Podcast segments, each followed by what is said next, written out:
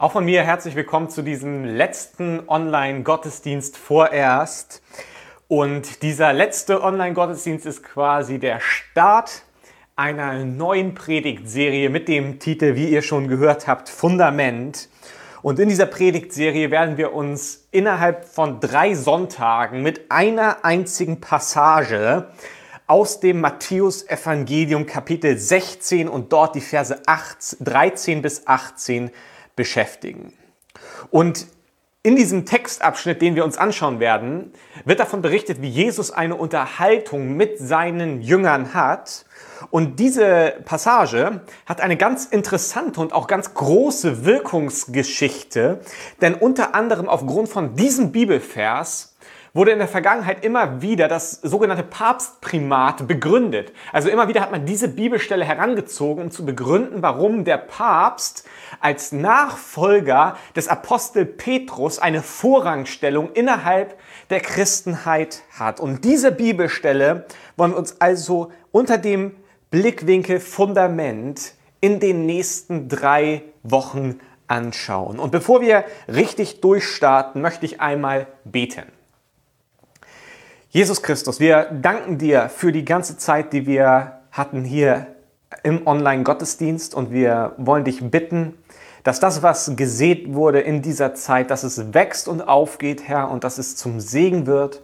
Und wir preisen dich, Herr, dass du uns eine Gemeinschaft geschenkt hast, die noch viel, viel mehr ist als das Zusammenkommen via Internet. Und wir bitten dich, Herr, dass du uns segnest als Kirche.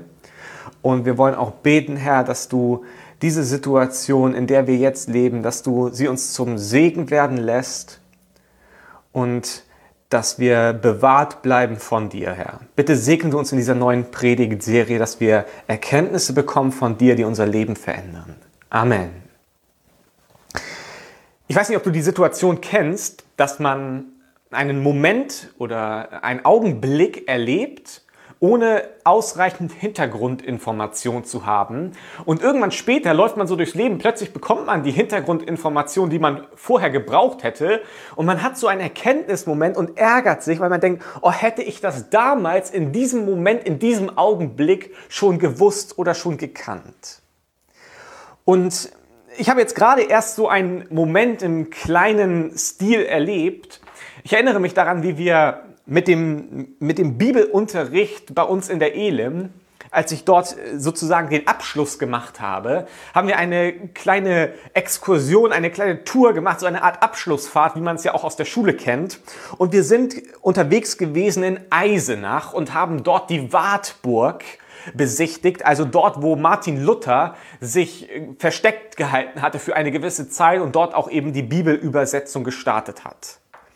Und damals, als ich noch einige Jahre jünger gewesen bin, war ich nicht so sehr interessiert, ehrlich gesagt, jetzt an Martin Luther, der ganzen Reformationsgeschichte, was wo passierte, was jetzt mit der Wartburg ist. War eine ganz nette Burg, aber irgendwie so richtig reingekniet und sich die Sachen genau angeschaut, das habe ich ehrlich gesagt nicht gemacht. Und jetzt, viele Jahre später also, bin ich im Urlaub gerade erst unterwegs gewesen mit meiner Frau wieder in Eisenach und wir haben uns die Wartburg angeschaut und ich bin dort durchgegangen ähm, mit großen Augen, als ob ich das erste Mal dort gewesen wäre. Vorher haben wir uns noch elf Stunden lang ein Hörbuch angehört über Martin Luther, seine Geschichte und auch um, wie es so um die Wartburg ging. Und plötzlich hat man Hintergrundinformationen und man geht ganz anders dort hinein. Eine ähnliche Situation habe ich schon mal im Urlaub erlebt, und zwar bei einer Israelreise vor einigen Jahren. Und wir waren dort im Norden Israels in einem, in einem Naturpark, in so einer, einem Parkgelände mit dem Namen Banyas, der Banyas Nationalpark oder so hieß es. Und dort sind also antike Ausgrabungsstätten zu finden. Und unter anderem ist es dort auch sehr, sehr schön, so naturtechnisch ist es dort sehr schön, weil dort also der Banyas-Fluss entspringt. Dort ist die Quelle des Banyas. Und es entsteht jetzt in Urlaubssituationen, früher, wo wir als Familie noch zusammen gefahren sind in den Urlaub, entstehen manchmal so Konfliktsituationen, vielleicht kennst du das auch, dass unterschiedliche Interessen aufeinanderstoßen. Und bei uns ist es dann eben so, dass es verschiedene Parteien gibt, die unterschiedliche Dinge sich anschauen möchten. Es gibt einmal diese Partei, die alte Steine bevorzugt. Also äh, einfach irgendwelche Überreste von Dingen, die man nicht mehr identifizieren kann, aber sie sind angeblich total faszinierend. Und dann schaut man sich also täglich irgendwie 50 äh, äh, kultische Waschmöglichkeiten äh, an und äh, die 51. ist dann auch noch super interessant und auch ganz anders und die Steine sind ja auch ganz anders angeordnet. Man merkt schon, ich konnte mit dieser Partei jetzt nicht so viel anfangen. Dann gibt es eine zweite Partei, die würde am liebsten die ganze Zeit in Kirchen gehen. Also eine Kirche nach der anderen und sich auseinandersetzen, wer hat dort gepredigt und wer hat die gebaut und warum wurde die gebaut und in welchem Stil wurde die gebaut. Man merkt auch, das ist nicht unbedingt meine Partei gewesen. Und dann gibt es noch die dritte Richtung und zu der fühle ich mich also hingezogen. Wenn ich in ein anderes Land gehe oder grundsätzlich im Urlaub bin, dann ist mir vor allem eins wichtig, nämlich das Essen. Das Essen ist das Wichtigste, dass man also ständig gut versorgt ist und auch interessante Sachen mal ausprobiert. Auf jeden Fall muss es schmecken und es muss viel sein. Das ist also immer so mein Fokus, wenn es äh, an den Urlaub geht. Und genau diese Konfliktsituation hatten wir jetzt also auch in der Situation dort im Banyas Naturpark oder ähnlich. Und ich erinnere mich daran, dass ich also jetzt durch, dieses, durch diesen Nationalpark durchgegangen bin und ehrlich gesagt nicht so sehr interessiert war. Da war irgendwie so eine Höhle, so eine Grotte, was auch immer und ein bisschen nette Natur, ein paar Tiere, die man sich anschauen konnte. Das war auch alles ganz nett und man konnte da so durchschlendern. Aber so viel Zeit wollte ich jetzt auch nicht verbringen, insbesondere im Hinblick auf das Mittagessen, das mich also erwartete. Und also ich habe das Ganze erlebt und wahrgenommen, aber im Nachhinein betrachtet, verstanden, habe ich diesen ganzen Ort, diesen Banyas Naturpark nicht wirklich.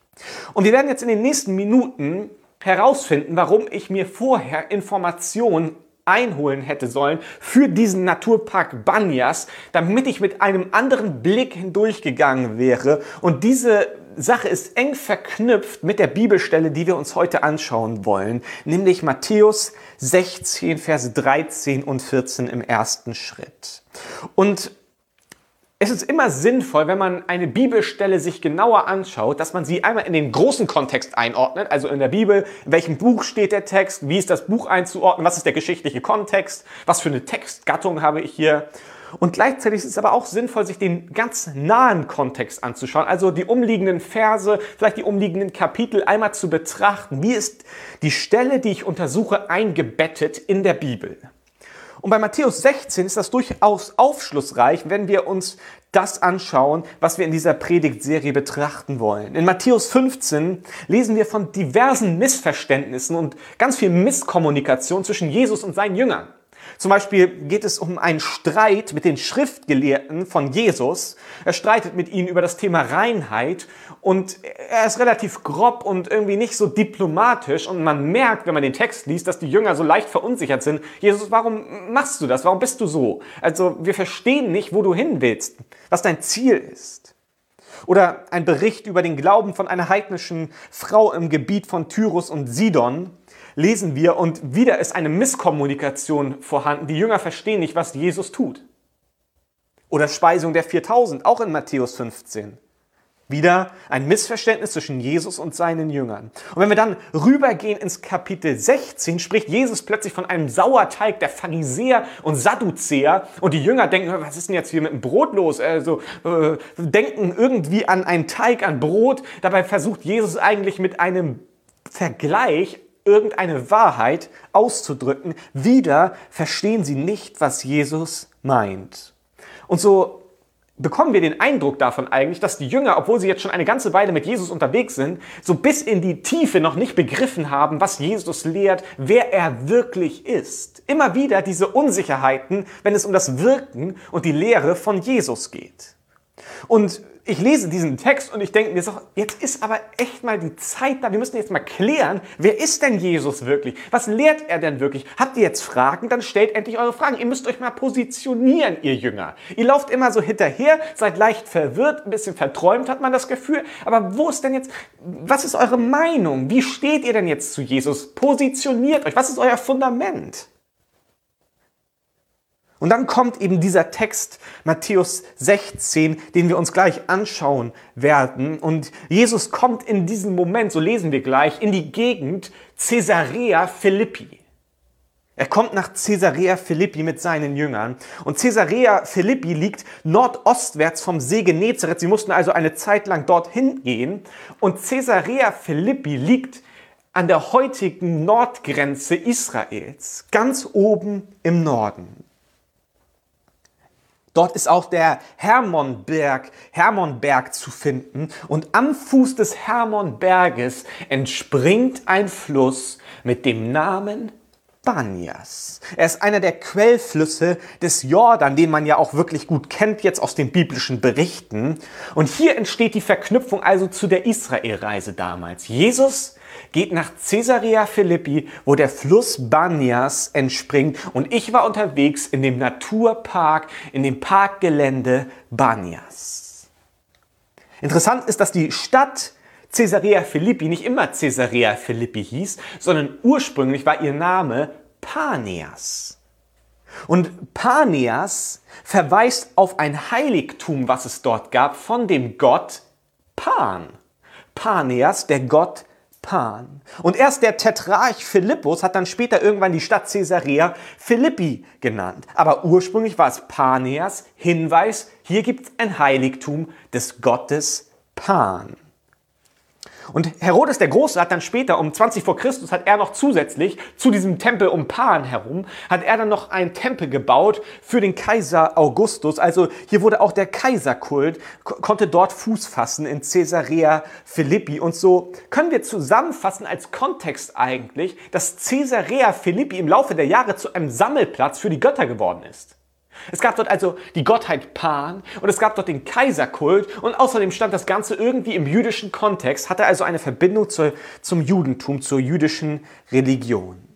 Und dort entstand also eine beeindruckende Anlage. Es ist so ein langes rötliches Felsmassiv und dort gibt es also ein Areal mit Tempeln und Heiligtümern und unter anderem kann man dort die sogenannte Pangrotte besichtigen. Und diese Pangrotte war also diese seltsame Höhle, vor der ich damals stand, vor einigen Jahren, und dachte, ja, wow, das ist eine Höhle, eine tolle Höhle. Ja gut, können wir weiter, ich habe Hunger, ich würde jetzt gerne was zum Mittag essen. Und jetzt einige Jahre später, wo ich die Hintergrundinformationen habe und mir richtig vorstellen kann, wie Jesus dort stand mit seinen Jüngern, bekommt das Ganze irgendwie eine andere Brisanz für mich. Und jetzt steigen wir ein in den ersten Vers die ersten beiden Verse unserer Predigtserie und dort lesen wir Matthäus 16, Verse 13 und 14 folgendes. Als Jesus in die Gegend von Caesarea Philippi kam, fragte er seine Jünger, für wen halten die Leute eigentlich den Menschensohn? Die Jünger erwiderten, einige meinen, du seist Johannes der Täufer, manche dagegen halten dich für Elia und manche für Jeremia oder einen anderen Propheten von früher. Das sind die ersten beiden Verse, die wir uns anschauen wollen in dieser Predigtserie. Und die Frage, die Jesus seinen Jüngern stellt, ist, für wen halten mich die Leute eigentlich? Also was sagen die, was sagen die Leute? Wer ist Jesus? Wer ist dieser Mensch? Was sagen die Leute denn? Und das ist eigentlich auch der Titel, so der Untertitel dieser Predigt heute. Die Frage ist, was sagen die Leute? Also was sagen die Leute denn? Was sagen die Leute, denen du begegnest? Was sagen die Leute, denen ich begegne? Was sagen die Leute damals, als Jesus unterwegs war? Wenn ich mir den Kontext anschaue, den wir eben so ein bisschen ausführlicher uns betrachtet haben, dann denke ich, dass Jesus ganz bewusst diesen Ort ausgewählt hat. Ganz bewusst ist er mit seinen Jüngern gegangen nach Caesarea Philippi. Und das war ein langer Fußmarsch und er hatte wahrscheinlich häufig die Zeit zu fragen, für wen halten die Leute mich eigentlich. Aber als sie dorthin kommen, in die Gegend Caesarea Philippi, da stellt Jesus die Frage, für wen halten mich die Leute eigentlich? Was für ein, eine Zusammenführung von seiner Frage und dem Ziel, wo er hin will und der Örtlichkeit, in der er sich befindet. Ganz bewusst entscheidet er sich für diesen Ort. Er steht vor seinen Jüngern und die Jünger, ich kann mir das richtig bildhaft vorstellen, sie stehen vor ihm aufgereiht und sie schauen vielleicht in Richtung dieses rötlichen Felsmassivs und sie sehen dort die Pangrotte, sie sehen die Tempel und Heiligtümer von Pan, sie sehen den Kaiserkult, sie sehen auch irgendwie das Judentum, was sich dort repräsentierte. Und im Anbetracht dieses großen Angebotes an religiösen Dingen, an Mythen, an Kulten, im Anblick dessen steht Jesus vor ihnen und fragt, was sagen die Leute, wer ich bin? Wer bin ich eigentlich? Schaut euch das Angebot an. Wer bin ich? Reihe ich mich ein? Bin ich irgendwie nur ein Prophet? Was bin ich? Was sagen die Leute? Wenn ich die Hintergrundinformation habe, wird plötzlich diese Stelle, diese ganz unscheinbaren Verse im Matthäus-Evangelium, sie werden lebendig. Ich kriege ein Bild vor Augen. Ich stehe vor der Pangrotte und stelle mir die Frage, wer ist Jesus? Was sagen die Leute? Was sagen die Leute? Jesus selbst nutzt hier die Selbstbezeichnung Menschensohn und er holt diese Bezeichnung hervor aus dem Alten Testament und bezieht sie auf sich. Er findet diese Bezeichnung Menschensohn, Sohn eines Menschen, Sohn des Menschen, findet er in Daniel 7, Verse 13 bis 14. Und das möchte ich kurz vorlesen. Dort schreibt Daniel, ich sah in den Nachtgesichten und siehe, es kam einer mit den Wolken des Himmels, gleich einem Sohn des Menschen, und er gelangte bis zu dem Hochbetagten und wurde vor ihn gebracht. Und ihm wurde Herrschaft, Ehre und Königtum verliehen und alle Völker, Stämme und Sprachen dienten ihm. Seine Herrschaft ist eine ewige Herrschaft, die nicht vergeht und sein Königtum wird nie zugrunde gehen. Jesus bezieht diesen Titel auf sich. Er nennt sich selbst den Menschensohn. Und es ist, es, dieser Titel Menschensohn, er bezieht sich eigentlich auf den wahren Sohn, den wahren Vertreter des Menschengeschlechts und es ist so ein Heilsmittler, ein Vermittler des Heils. Und doch allein dieser Titel Menschensohn, er verdeutlicht eigentlich die Beziehung zu den Menschen. Es, be, es bezeugt eigentlich die Menschlichkeit. Und gleichzeitig erklärt er sich mit diesem Titel, so wie wir lesen, es ist auch eine göttliche Figur, es ist ein Heilsmittler, es ist irgendwie übermenschlich. Also beide Aspekte sind in diesem Begriff enthalten. Auf der einen Seite irgendwie dieses Menschliche, die menschliche Seite und auf der anderen Seite etwas Göttliches, die göttliche Seite. Er erklärt sich implizit zum Messias und betont seinen Anspruch über das Menschsein hinaus. Wenn ich lese, dass Jesus diese Bezeichnung Menschensohn nutzt, dann wird deutlich, Jesus wusste ganz genau, wer er ist.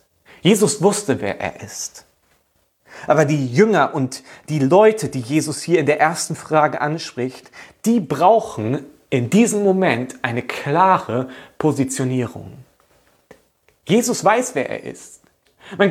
Was wir Interessantes daraus lernen können oder was Wichtiges wir daraus lernen können, ist eigentlich diese Erkenntnis, Gott äh, weiß, dass er Gott ist.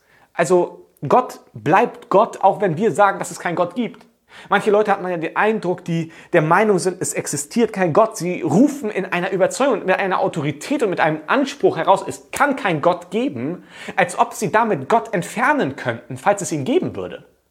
Aber weil wir behaupten, es gibt Gott nicht, hört Gott nicht plötzlich auf zu existieren. Gott sitzt nicht irgendwo und denkt, hoffentlich sagt nicht irgendjemand, dass es Gott nicht gibt. Und bitte auch keine Mehrheit, weil wenn die Mehrheit sagt, Gott gibt es nicht, dann verschwinde ich plötzlich. Dann bin ich weg. Gott braucht nicht zwingend unsere Zustimmung. Er braucht nicht unser Bekenntnis, dass er Gott ist, um Gott zu sein. Er ist Gott und bleibt es auch. Aber wir Menschen, wir brauchen eine Positionierung. Wo stehen wir? Und es macht etwas mit unserer Existenz, nicht mit der Existenz Gottes. Die bleibt bestehen. Aber was ist mit unserer Existenz? Was für Auswirkungen hat es auf unser Leben? Wie wir uns positionieren? Gibt es einen Gott oder gibt es keinen Gott? Worauf wetten wir? Was ist unser Fundament? Was ist das Fundament unseres Lebens? Ist es ein Fundament, in dem ein Gott nicht existiert? Oder ist es ein Fundament, in dem wir sagen, Gott ist? Und ich halte mich an ihn. Er ist das Wichtigste, er ist die Priorität in meinem Leben.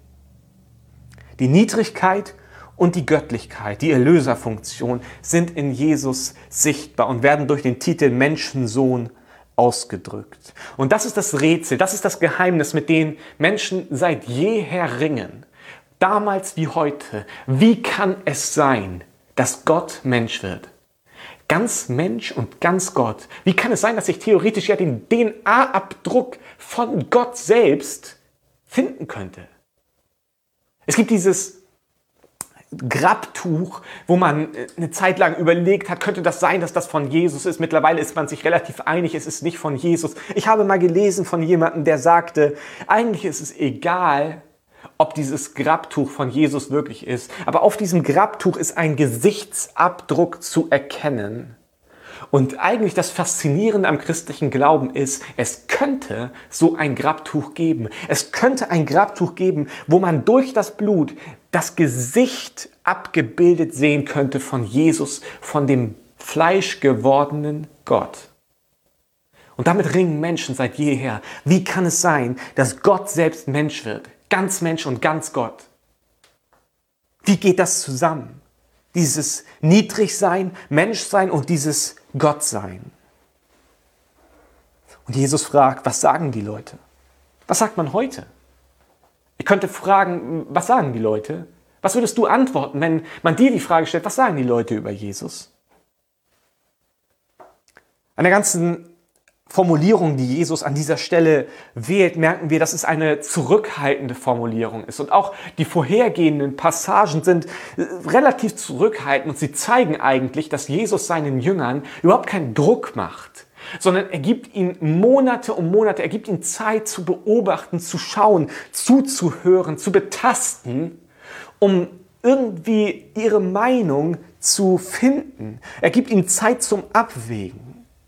Aber irgendwann geht es Richtung Passion, es geht Richtung Kreuz und man merkt so langsam, also man kann die Entscheidung zu Jesus oder gegen ihn kann man aufschieben. Wir haben viel Zeit zum Aufschieben für Dinge. Was schieben wir nicht alles auf?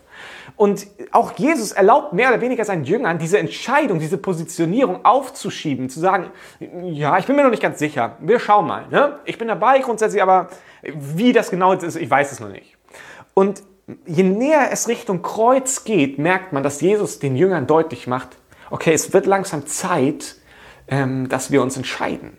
Und er steigt ein, nicht mit der Frage, was sagt ihr? Das schauen wir uns nächste Woche an, sondern er startet mit der Frage, was sagen die Leute eigentlich? Ein sanfter Einstieg, um die Jünger zu einer Positionierung hinzuführen, ist die Frage, was sagen die Leute, wer ich bin?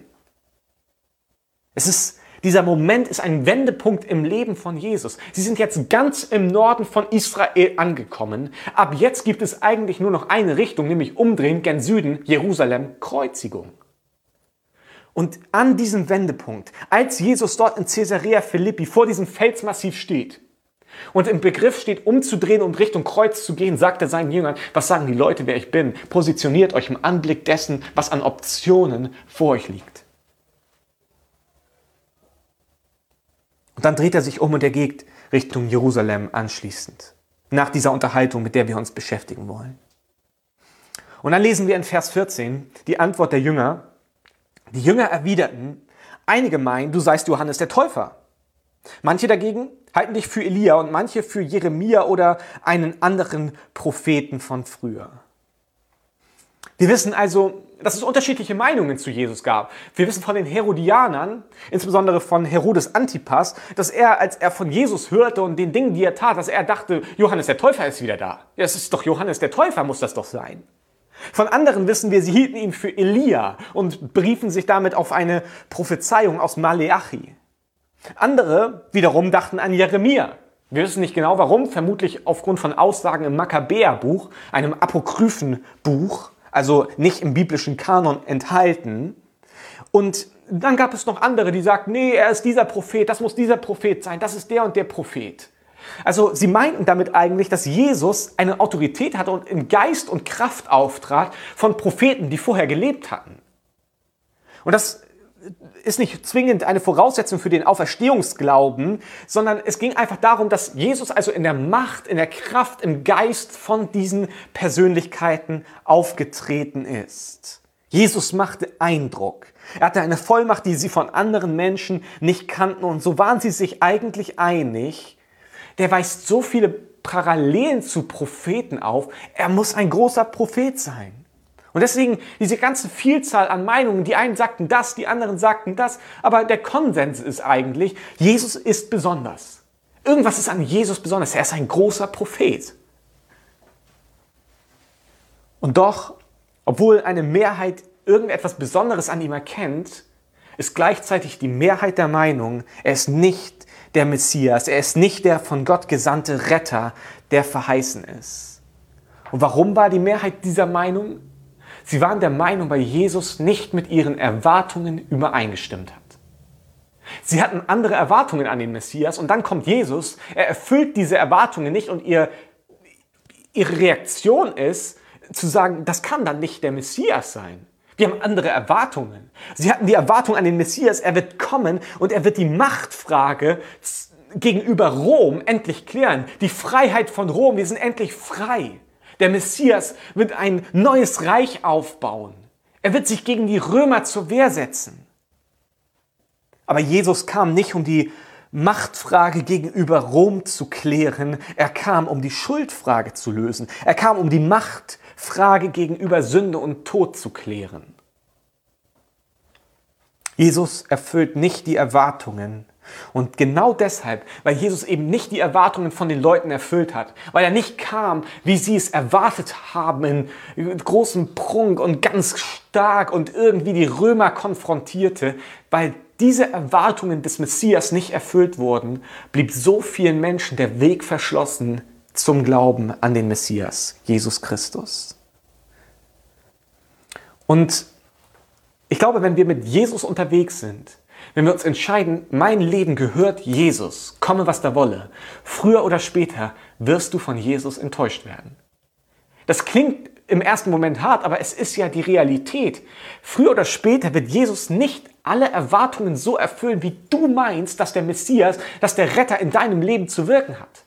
Immer wieder stoße ich in meinem Leben mit Jesus an Punkte, wo ich verzweifle an Jesus, weil ich es nicht verstehe, wie er wirkt, was er für Dinge tut und welche Dinge er unterlässt. Wann ich ihn erlebe und wann ich ihn nicht erlebe. Was er für Dinge von sich gibt und was für Dinge er nicht anspricht. Immer wieder äh, stoße ich an meine Grenzen, weil ich merke, Jesus entspricht meinen Erwartungen einfach nicht. Früher oder später wirst du von Jesus enttäuscht werden. Die Frage ist, wie gehen wir in diesen Momenten damit um?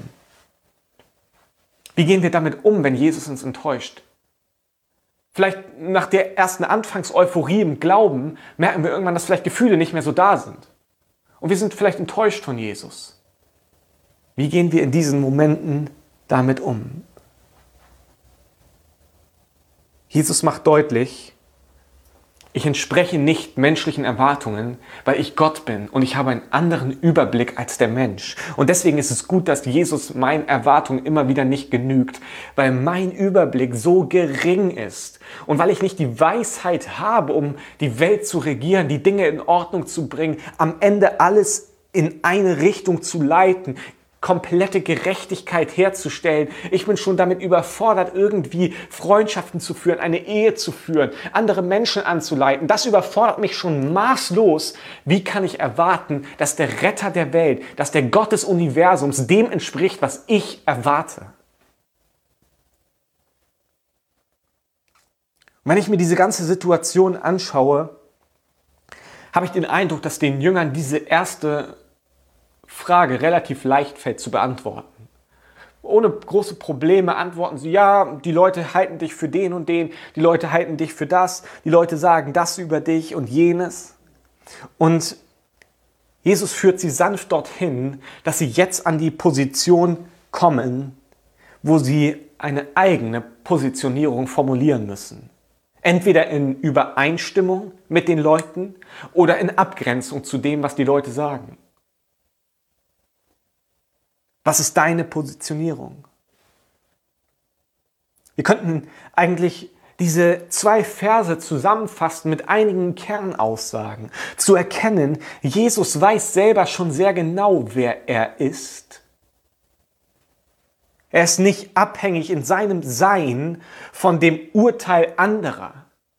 Er ist nicht abhängig davon, was du über ihn sagst, dass Jesus dann denkt, oh Mist, das hat noch niemand zu mir gesagt jetzt, oh, vielleicht bin ich ja doch so.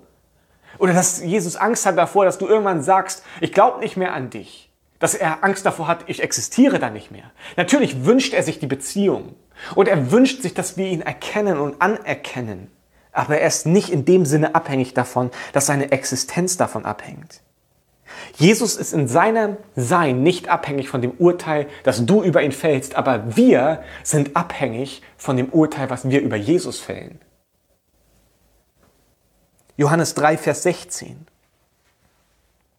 Denn Gott hat die Menschen so sehr geliebt, dass er seinen einzigen Sohn für sie hergab. Jeder, der an ihn glaubt, wird nicht zugrunde gehen, sondern das ewige Leben haben. Gott entscheidet sich in seiner Souveränität, ich liebe so sehr, ich sende Menschen. Ich sende Gott selbst, kommt als Mensch zu uns. Und in seiner Liebe offenbart er sich uns. In seiner Liebe geht er den Weg bis zum Kreuz. Von Caesarea Philippi nördlich geht er runter nach Jerusalem und er lässt sich ans Kreuz schlagen zur Vergebung der Schuld, damit wir Vergebung erlangen können. Und in Johannes 3, Vers 16 lesen wir genau das. So sehr hat Gott die Welt geliebt, dass es seinen einzigen Sohn gab. Gott wird Mensch, der Menschensohn. So sehr hat Gott die Welt geliebt, dass es einen einzigen Sohn gab, damit jeder, der an ihn glaubt, sich positioniert zu Jesus, nicht verloren geht, sondern das ewige Leben hat. Und genau da merke ich, Gott ist nicht abhängig in seiner Existenz von meinem Urteil über ihn, aber ich bin abhängig, was meine Ewigkeit angeht.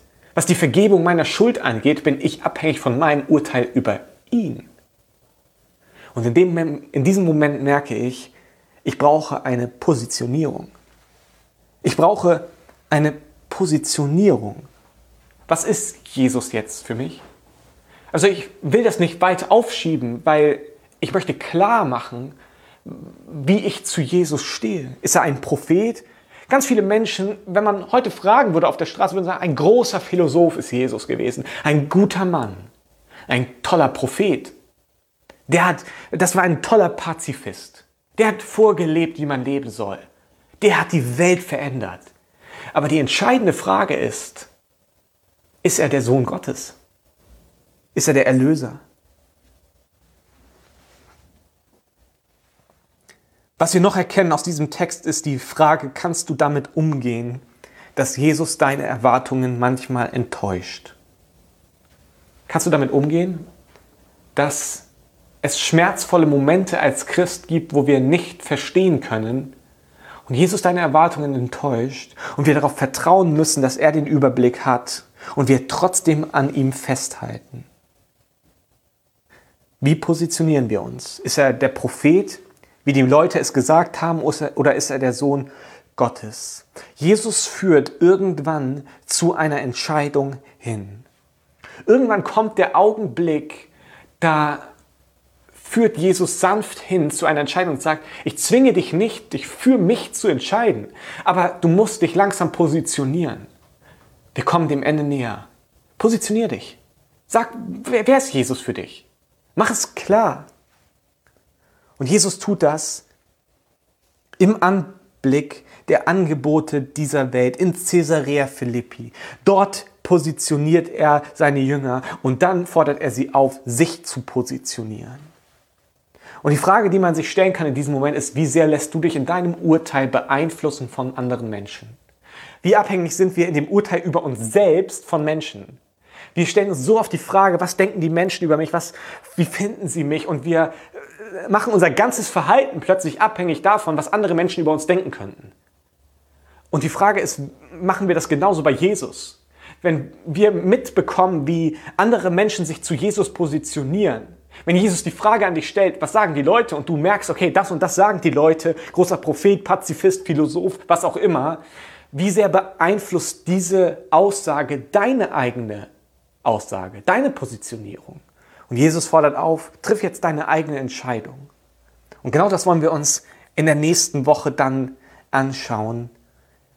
Wie sehr beeinflusst die Entscheidung anderer Menschen deine Entscheidung? Kannst du damit umgehen, dass Jesus deine Erwartungen enttäuscht? Und hast du erkannt, dass Jesus nicht von deinem Urteil über ihn abhängig ist, aber du abhängig bist von deinem Urteil über Jesus? Ich möchte die Einladung aussprechen, am Ende dieses Gottesdienstes mit dir zu beten. Und wir glauben daran, dass Gebet tatsächlich eine Kraft hat. Wir glauben, dass Gott ein Belohner ist. So sagt es Hebräer 11, Vers 6, dass Gott ein Belohner ist, den, die glauben, dass er ist und die glauben, dass er auch ein Belohner ist, denen, die sich ihm nahen. Und deswegen sind wir der Überzeugung, dass ein Gebet, das ausgesprochen ist, mit ehrlichem Herzen formuliert ist, dass es unfassbar viel verändern kann. Und die Einladung ist, dass du Jesus ergreifst, dass du deine Positionierung klar machst. Jesus, ich glaube, dass du am Kreuz für mich gestorben bist, damit meine Schuld vergeben werden kann und damit ich das ewige Leben ergreifen kann. Und wenn du vielleicht in der Vergangenheit immer wieder deine Positionierung nicht gefunden hast und vielleicht schon zu lange einfach einen Weg gehst, der so ein Mittelding ist, so ich warte ab, ich schieb das Ganze noch vor mir her, dass du an diesem Tag dich entscheidest, heute möchte ich mich positionieren. Heute möchte ich klar machen, wo ich stehe. Im Anblick der Angebote dieser Welt will ich sagen, ich wähle Jesus, er ist der Sohn des lebendigen Gottes und er ist mein Retter. In diesem Sinne möchte ich dich einladen, mit mir zu beten. Himmlischer Vater, wir danken dir von Herzen, dass du deinen Sohn Jesus gesandt hast zu uns. Dass wir nichts tun brauchen, außer im Glauben dich anzunehmen. Und mit dem Herzen zu glauben, mit dem Mund zu bekennen, dass du der Herr bist. Und genau das wollen wir tun. Jesus, wir glauben, dass du der Sohn des lebendigen Gottes bist, dass du gesandt wurdest zu uns dass du gelebt hast, dass du gelitten hast am Kreuz, dass du gezahlt hast dort für unsere Schuld und dass du uns vergeben möchtest. Und diese Vergebung wollen wir annehmen. Wir wollen dich bitten, Herr, vergib du uns unsere Schuld, die wir auf uns geladen haben und rette uns für die Ewigkeit. Wir danken dir von ganzem Herzen dafür und Herr, wir möchten beten, dass du uns eine Klarheit in unserem Leben gibst, dass wir eine Positionierung finden, dass wir nicht Larifari einen Mittelweg versuchen, sondern dass wir uns ganz klar positionieren zu dir, zu dem, wer du bist. In Jesu Namen bete ich das. Amen. Amen. Nächste Woche werden wir uns dann im zweiten Teil dieser Predigtserie anschauen, wie Jesus die Frage stellt und was sagt ihr? Heute war, was sagen die Leute? Nächste Woche, was sagt ihr, wer ich bin. Aber diese Frage werden wir uns dann nicht mehr hier im Online-Gottesdienst anschauen, sondern vor Ort im Präsenzgottesdienst und dann anschließend werden wir die Predigt aus dem Kino hochladen bei YouTube im Anschluss an den Gottesdienst. Ich möchte dich segnen zum Ende dieses Gottesdienstes mit 5. Mose 31, Vers 6. Dort lesen wir, seid mutig und stark, habt keine Angst und lasst euch nicht von ihnen einschüchtern, denn der Herr, euer Gott, geht mit euch, er hält immer zu euch und lässt euch nicht im Stich.